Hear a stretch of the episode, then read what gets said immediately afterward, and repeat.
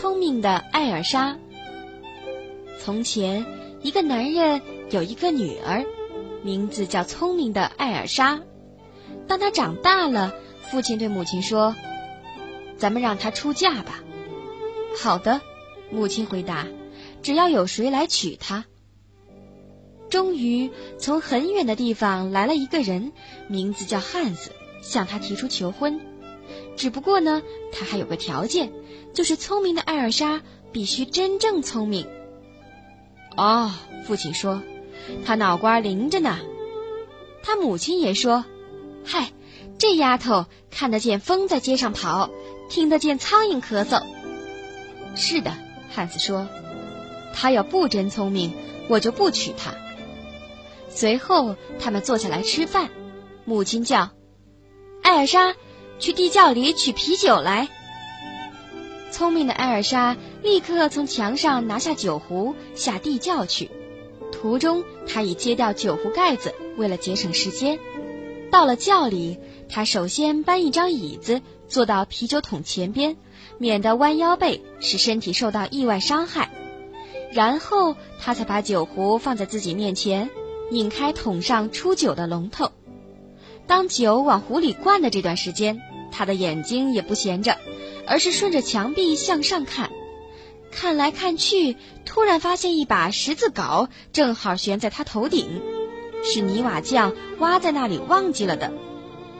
聪明的艾尔莎立刻哭起来说：“要是我嫁给汉斯，我俩就会有孩子。”孩子长大了，我们就会叫他下地窖来取啤酒，这样十字镐可能落在他头上，把他给砸死。他坐在那儿，对未来可能发生的不幸放开喉咙哭啊喊啊。人家在外面等着啤酒喝，聪明的艾尔莎却总不见回来。母亲便吩咐女仆下酒窑去看一看，艾尔莎上哪儿去了。女仆下到地窖。发现艾尔莎坐在酒桶前，大声哭喊：“艾尔莎，你哭什么呀？”女仆问。“唉，艾尔莎回答：‘叫我怎么能不哭哟？要是我嫁给汉斯，我俩就会养孩子，孩子长大了，我们就会叫他下地窖来取啤酒，这样十字镐可能落在他头上，把他给砸死呢。’女仆一听，也说。”咱们的艾尔莎才叫聪明嘞！说完，便坐到一起去，也为未来的不幸大哭起来。过了一阵儿，女仆还不回去，外面的人急着要喝啤酒。父亲又对男仆说：“下轿去看看，艾尔莎和女仆跑哪儿去了。”男仆走下来，见聪明的艾尔莎和女仆两个坐在一起哭啊哭啊，就问。你们到底哭什么？唉，艾尔莎说：“叫我怎么能不哭哦？要是我嫁给汉斯，我俩就会养孩子，孩子长大了，我们就会叫他下地窖来取啤酒，这样十字镐可能落在他头上，把他给砸死呢。”男仆听了说：“咱们的艾尔莎才叫聪明喽。”说完，也坐到一起去。开始大声嚎啕。上边等男仆一等不回来，二等不回来，丈夫就告诉妻子：“你下去看看吧，看艾尔莎到哪儿去了。”母亲走进地窖，见三个人都在唉声哭泣，问原因是什么。艾尔莎又对母亲讲：“等将来她的孩子长大了，下地窖来取啤酒。”十字镐会落下来，孩子就可能让他给砸死。母亲听了，同样说：“嗨，咱们的艾尔莎好聪明啊！”说完，也坐下去一块儿哭。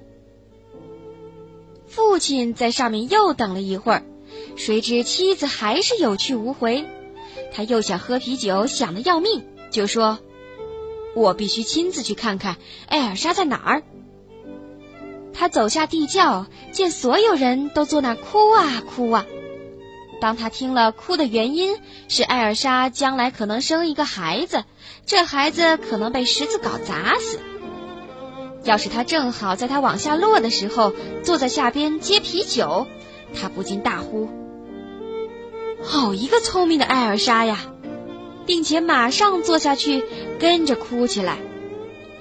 未婚夫一个人在上面待了良久，由于谁都不回去，他就想：没准儿他们在下面等你嘞，你应该下去看看他们打算干什么。他下到轿里，见五个人全坐在那儿痛哭流涕，一个比一个哭得更伤心，一个比一个叫得更凄惨。究竟出了什么事儿啊？他问。哎，亲爱的汉斯，艾尔莎回答：“要是我俩结了婚，就会有一个孩子。孩子长大了，我们多半会叫他来这儿取啤酒。”要是挖在墙上那把十字镐这时掉下来，就可能砸破他的头，叫他永远倒下起不来。我们怎么能不哭哟？No，汉斯说，要管好我的家，这么多智慧已经足够。好个聪明的艾尔莎，我决定娶你了。